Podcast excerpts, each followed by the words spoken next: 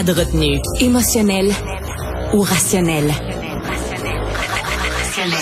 En accord ou à l'opposé.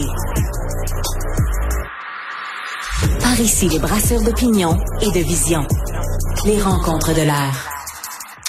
On parle beaucoup euh, de ces temps-ci, bien sûr, à cause du conflit au Proche-Orient, de euh, l'État d'Israël que certains dépeignent comme un État nazi. Il y a même un humoriste français. Hein? C'est quand même fou. On en a parlé hier avec Christian Rioux, qui a comparé euh, le premier ministre Benjamin Netanyahou à un nazi sans prépuce. Donc, est-ce que Israël serait un État nazi ou au contraire, la seule démocratie de la région? On va répondre à toutes ces questions-là avec Christian Rioux, qui est correspondant à Paris pour le quotidien Le Devoir. Christian, on pose pas vraiment la question. Je pense qu'on y répond surtout aujourd'hui. Oui, on, va on va essayer d'y répondre parce que j'ai le, sentiment que depuis euh, quelques jours, euh, on entend des discours euh, surréalistes sur sur Israël et sur le conflit israélo-palestinien. Des discours, je vous dirais, complètement fantasmés. Hein, euh, euh, D'abord, le massacre du 7 octobre n'aurait pas eu lieu. Vous savez que sur TikTok se répandent des, des, des, points de vue négationnistes qui mhm. disent non, non, ça n'a pas eu lieu, ça ne s'est pas produit. On a les images, on a tout, tous les journalistes du monde entier l'ont vu, mais c'est c'est pas grave, ça n'existe pas. On a, euh, on traite, vous l'avez dit, Netanyahou de, de fasciste on, parle de, de l'offensive en ce moment, euh, que, la réplique en fait que de israélienne euh, aux, à ce qui s'est passé le 7 octobre, on, décrit ça comme un génocide. On parle d'Israël comme d'un régime d'apartheid. Euh, excusez-moi, mais j'ai l'impression qu'il faut il faut revenir sur terre. Alors, commençons par le, début. commençons par le début. Quelle est la définition de l'apartheid et en quoi cela s'appliquerait-il en Israël? On va commencer par ça. Un exemple parmi d'autres commençons, allons-y avec ça. L'apartheid, c'est un État dans lequel des, Noirs euh, et des Blancs n'ont pas les mêmes droits. C'est-à-dire que les Noirs n'ont pas le droit de voter, les, Noirs, les, Blancs ont un certain nombre de droits. Euh, je, je, lisais, euh, c'était assez amusant, un article récemment dans la presse québécoise où on nous parlait d'un petit village où Palestiniens et Juifs vivaient en harmonie. Mais ce village où Palestiniens et Juifs vivent en harmonie, c'est Israël. En Israël, il y a 7 millions, il y a 9 millions d'habitants et il y a 2 millions d'Arabes qui vivent en Israël qui ont exactement, exactement les mêmes droits que, que les Juifs. Ils sont, ils ont, ils ont le droit de vote, ils ont exactement tous les mêmes droits. Ils ont même des partis politiques, ils sont représentés à la Knesset. À la Knesset, voilà, c'est ce que j'allais dire. C'est qu'ils n'ont pas seulement le droit de vote, mais le droit d'être, ils sont éligibles, donc il y a des députés et théoriquement, ils pourraient accéder au plus haut pouvoir de l'État. Donc, quand on parle de ségrégation, elle est où la ségrégation? Euh, À l'intérieur d'Israël, en tout cas. Absolument. Et, l'État d'Israël, vous l'avez dit, est la seule démocratie, la seule démocratie de, de, la région. Et euh, décrire Netanyahou comme comme fasciste, c'est, écoutez, c'est une aberration. Moi, je suis allé plusieurs fois en Israël, j'ai, j'ai couvert les élections de, de Netanyahou et je peux vous expliquer pourquoi Netanyahou est au pouvoir aujourd'hui. Netanyahou est au pouvoir aujourd'hui, c'est un homme de droite, une droite assez dure, mais c'est pas du tout un fasciste. Et il est au pouvoir parce que il y a eu la deuxième intifada. Parce que la deuxième intifada, où des kamikazes venaient se faire sauter Hein, à côté des écoles, des, des, des, des, parents, des, des, Israéliens, à côté des terminus d'autobus, oui. on a, a annihilé, a exterminé toute possibilité de négociation d'un État palestinien alors qu'on discutait de ces choses-là. Mm. La gauche israélienne est morte. Elle, elle est disparue, je, je l'ai vue, moi, elle est disparue dans le temps de le dire, parce que la gauche était là pour essayer de négocier avec les Palestiniens, mais il n'y avait plus d'interlocuteurs. On ne négocie pas avec le Hamas, on ne négocie pas avec, avec un kamikaze. Et qu'ont fait les Israéliens? Eh bien, ils se sont reportés sur un homme qui avait l'air assez assez dur, avec une poigne assez dure, dont le programme n'était pas très original et très et très brillant, et c'est et c'est Netanyahou. Et donc voilà, Netanyahou a, a, été réélu depuis parce que la situation euh, est, est, pourrissante quelque part euh, quelque part euh, en Israël et et les Israéliens n'ont pas d'interlocuteur pour parler d'un État, d'un État palestinien. Ils en avaient un à hmm. l'époque de Yasser Arafat qui reconnaissait l'existence d'Israël. Et qui dénonçait le Hamas. Ne reconnaît pas l'existence. Oui.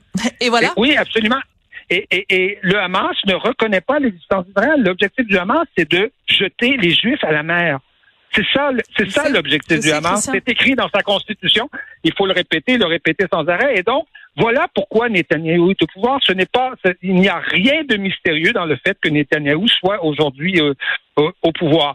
Et donc, et, et, si je peux me permettre de rajouter quelque chose qui est très important, c'est que au cours des derniers mois, je dirais depuis six mois, il y a à l'intérieur même d'Israël une énorme contestation de Netanyahou. Les gens sont descendus dans, manifester dans les rues parce qu'ils étaient contre les décisions de Netanyahou. Et pourquoi en Israël les gens peuvent descendre dans la rue et contester le pouvoir en place? Parce que c'est une démocratie. La dernière fois que les gens sont descendus dans la rue à Gaza, est-ce que est-ce qu'on peut rappeler comment le Hamas s'est comporté avec les gens qui contestaient le leadership du Hamas? Oui, et, notamment avec les homosexuels qu'on a achetés en bas des euh, en bas des, des, des, immeubles. Oui, ça, ça, c'est connu.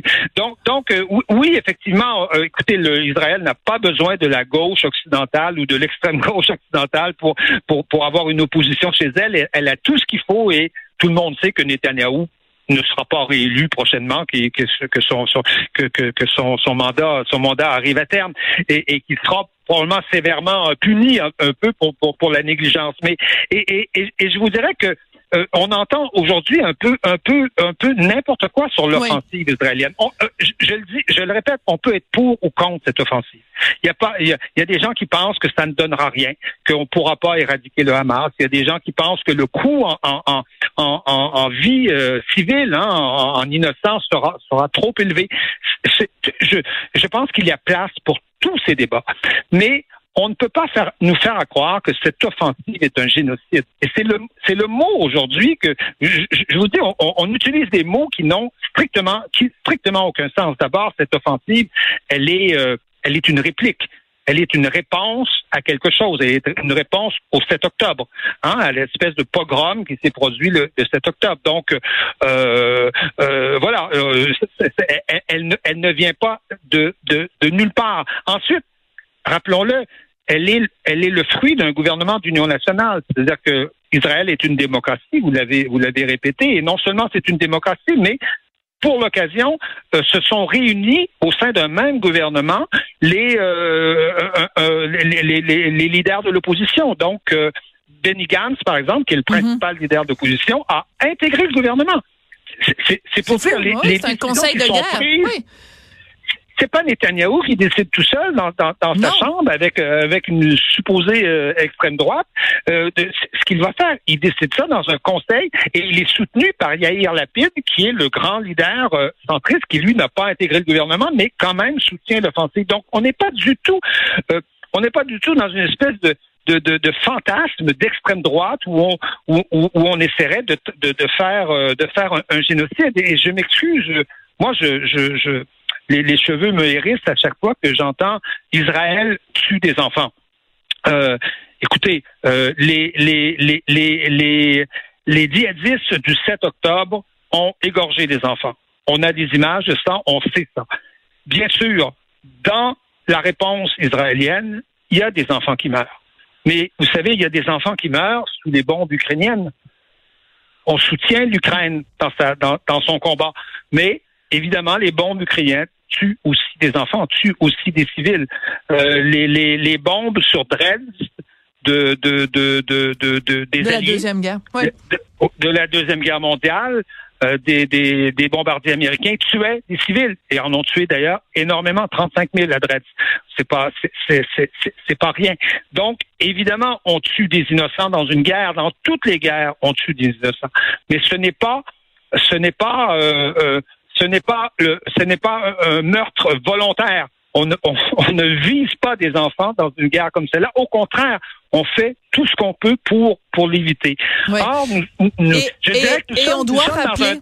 Et on doit rappeler, en terminant, Christian, une information qui circule de plus en plus. Euh, et là, les oreilles chastes, euh, c'est pas facile à entendre mais il y a des, euh, des gens des services euh, de la morgue euh, et des gens qui récupèrent les corps auprès de l'armée israélienne qui disent que dans un cas, il y a un père et une mère qui ont été assassinés après que leur enfant a été placé dans un four et cuit vivant. Un enfant a été cuit dans un four. Ça n'a ça n'a strictement rien d'étonnant, c'est-à-dire ça fait partie de tout ce qui s'est passé le, 7 octobre, qui est absolument innommable. D'ailleurs, euh, vous savez que l'armée israélienne ne voulait pas diffuser ces, ces images. Euh, elle refusait, elle les avait, et c'est quand on s'est s'est mis à raconter un peu sur les réseaux sociaux que tout ça ne s'était pas passé ou que c'était pas finalement si grave que, que ça, qu'on l'a diffusé une première fois et aujourd'hui on la rediffuse une deuxième fois. Il semblerait que on va même les diffuser en Europe bientôt ces images-là. Il faut les diffuser. Il faut les diffuser parce qu'il y a des négationnistes. vous savez, des négationnistes, il y, en, a, il y en a eu auparavant. Mais on est, nous sommes dans une situation On va se quitter là-dessus, Christian. On va se quitter là-dessus, mais savez-vous quoi? Demain euh, est un autre jour et on aura l'occasion de revenir là-dessus, justement. Euh, À quel point faut-il montrer ces images pour ouvrir les yeux de l'Occident qui ne veut pas les voir et qui remet en question l'existence de ces exactions? Merci beaucoup, Christian Rio. Absolument. Merci infiniment, Sophie. À bientôt. À demain.